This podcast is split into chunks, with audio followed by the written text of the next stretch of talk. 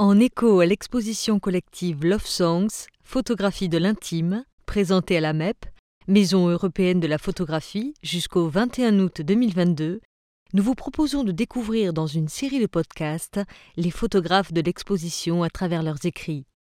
Vous écoutez Les mots de l'intime, le podcast de l'exposition Love Songs où se rencontrent photographie, littérature et amour.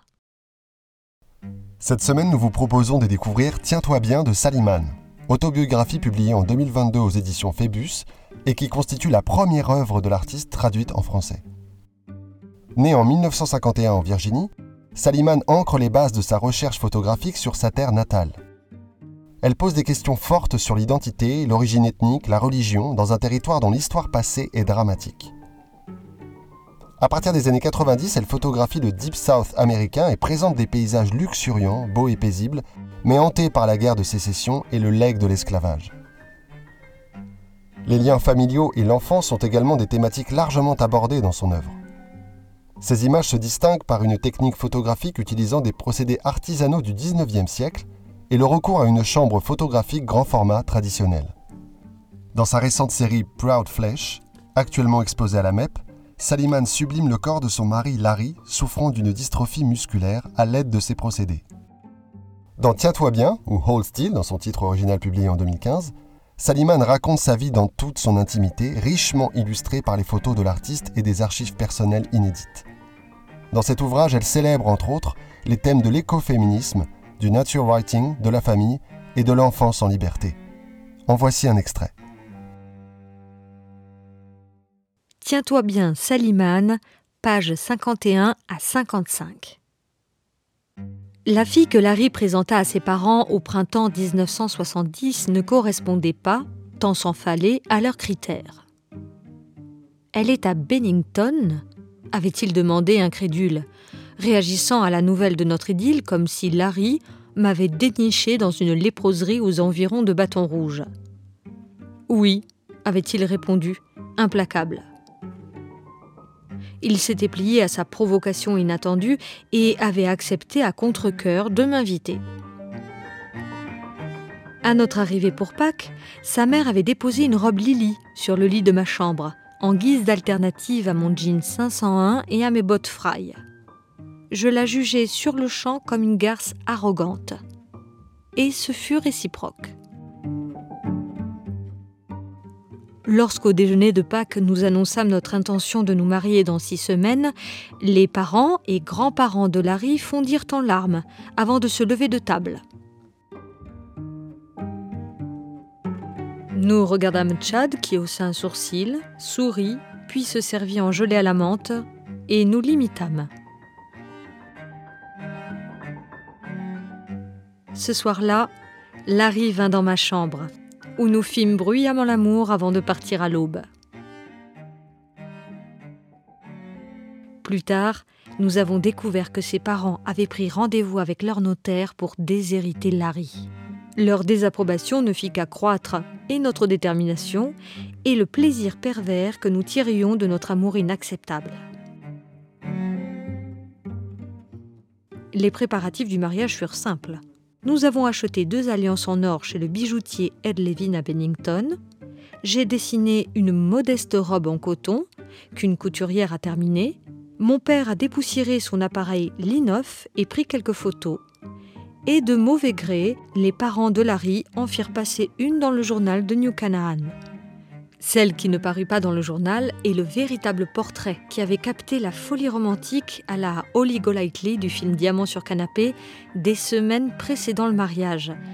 Et non sans à propos, en arrière-plan, Tara la chienne qui avait chassé ma mère du lit conjugal.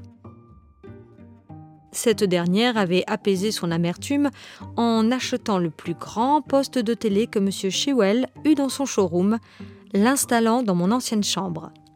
Un défi lancé au faramineux dédain pour la télévision de mon père et à son interdiction qu'il y en ait une à la maison. Pour mon frère Chris et moi, le moment où une télé a trôné chez nous marque la fin de la dynamique familiale que nous connaissions et le début du déclin de l'acuité intellectuelle de notre mère. Pendant ce temps-là, les parents de Larry refusaient avec ostentation d'assister au mariage, mettant un point d'honneur à commencer chaque conversation téléphonique par un ⁇ N'imaginez pas une seconde que nous viendrons à votre mariage ⁇ Ils devaient sûrement sentir que nous haussions les épaules avec indifférence quand nous leur répondions ⁇ C'est compris, ne venez pas ⁇ Aussi débarquèrent-ils. Deux jours avant le mariage, fixé au 20 juin, ils annoncèrent qu'ils viendraient, mais bourrés d'antidépresseurs, pour reprendre leur formule. Je redoutais de voir les absurdités qu'ils ne manqueraient pas de déverser sur nos têtes. Cependant, grâce aux sédatifs, ils furent l'image même de la probité et de la joie forcée. Au dîner, la veille du mariage, ils se vantèrent d'annoncer leur cadeau, une voiture, ce qui enchanta et soulagea la tablée. Ils semblaient avoir consenti au mariage et finit par adhérer à notre union, toute décevante qu'elle était à leurs yeux. La cérémonie eut lieu peu après l'aube dans le jardin de mes parents. C'était modeste. Nos familles et quelques amis y assistèrent, au maximum deux douzaines de personnes. L'absence de référence à Dieu le Père ou au Saint-Esprit dans nos vœux écrits compliqua notre recherche d'un célébrant. Nous avons trouvé la solution en lisant à haute voix le poème de E. E. Cummings. Je te remercie Dieu pour la plupart de cette incroyable journée. Ce premier vers pour la nécessité de citer Dieu. Et quant au Saint-Esprit, nous avons estimé que Cummings l'englobait dans les esprits verts bondissant des arbres.